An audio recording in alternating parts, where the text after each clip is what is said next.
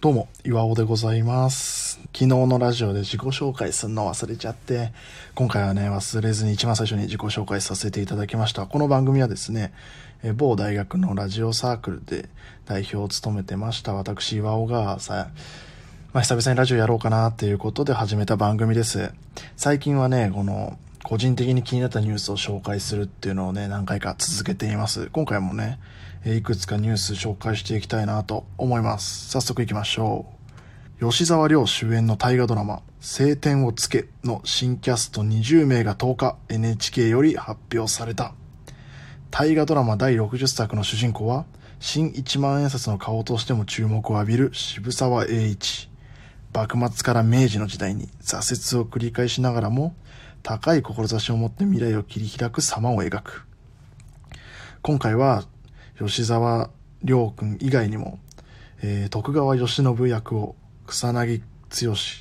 さんが務めるっていうのは、とかが決定したそうです。あ、次回の大河ドラマ、見たいなってこれ、この記事読んで思いましたね。というのも、まあ、6月に入ってから自分、えーっと、2010年の大河ドラマだった、龍馬伝を全48回、ちょうど、え2日前ぐらいに全部見終わりまして、今すごい大河熱高まってるんですよね。しかも、その大河ってまあ、大きく分けて、まあ、戦国時代か幕末明治維新のイメージあると思うんですけど、俺は幕末明治維新が好きかなっていうのがありますね。やっぱ、その、まあこれ好みだと思うんだけど、その戦国時代っていうのはまあいろいろ変化があっても、やっぱ武士の世っていうのは続いていくっていうことじゃないですか。それに比べてこの幕末だったら、えっ、と、これからね、近代化、まあ今、今自分たちが生きている日本に近づいていく実感みたいなところがあるじゃないですか。それが見垣間見えた瞬間がすごい熱いわけですよ。例えばね、龍馬伝、この間見てた龍馬伝だと、その、龍馬がね、こう日本人っていう言葉をね、まあ、キーワードのように使っていく。この当時はやっぱ、えっと、幕府だったり、藩の時代だった。例えば、土佐、土佐人、長州人、薩摩人、そういうような時代から、そうじゃなくて、これからは日本っていう一つの国としてやらなきゃいけないっていうのを、まあ、黒船来航の後のその海外からの外圧で、それは龍馬だったり、自分の人たちはこう気づいて、それに向かって運動していく。っていうような大筋のストーリーだと思うんだけどこの日本人っていうのを聞いた時やっぱり今自分たちは、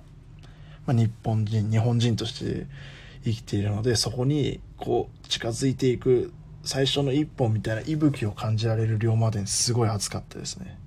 ということで今回も、まあその龍馬が生きた時代より、まあより先の時代の渋沢栄一がまあ主人公ってことで、しかもね今後新一万円札になるってことでやっぱここを見といて、1万円変わった時に渋沢栄一雑学、飲み会とかで言えたら熱いんじゃないかなということでね、2021年から放送する大河ドラマ、晴天をつけ見たいなと、個人的には思います。じゃあもう一個ニュース紹介します。えー新型コロナウイルスの影響で公式戦を無観客で開催していたプロ野球と J リーグは10日、政府の指針に沿って上限5000人で観客の受け入れを始める。東京を中心に感染が増えているが、各球団やクラブは検温の実施や応援の制限などの対策をとって臨む。ということでね、自分は野球大好きなんで、ちょっとここに野球を観戦する時の今回ね、コロナ対策のために禁止になった事項がなんか箇条書きであるので、ちょっとそれ紹介すると、プロ野球で今回禁止されているのは、ジェット風船、片組、飛び跳ね等集団での動き、指笛、トランペットを、ホイッスル等の鳴り物、メガホンを打ち鳴らしながらの応援。かっこ、声を抑えてメガホンを打ち鳴らすことはか。観客同士のハイタッチ。両手をメガホン代わりにした大声での声援。タオルを振ります。逆に大丈夫だよっていうのは、えープレーのたびの拍手や通常の声援、拍手。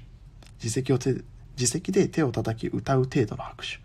タオルを横に広げて左右に振るっていうのは OK らしいです。まあちょっとね、どこまでが通常の声援なんだよみたいなところあるんですけど、まあひとまずね、ついにあの、プロ野球 J リーグが無観客から、まあ、5000人っていうとやっぱ通常の何分の1だ？通常2万人入ってたとしても4分の1。まあそん、まあ、規模としてはかなりちっちゃいものの、選手としてもやっぱファンがいる状況でプレーできるって嬉しいんじゃないかなと思うし、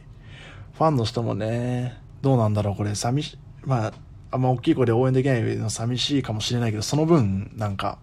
今だから最近も無観客の試合とか見てると、選手同士の掛け声とか、ヤジみたいな、そういうのよく聞こえてくるじゃないですか。こう逆にやっぱ、球場行ったらそれもっとよく聞こえんじゃないかな。それを今しか聞けない、ある意味プレミアムな感染状態だから、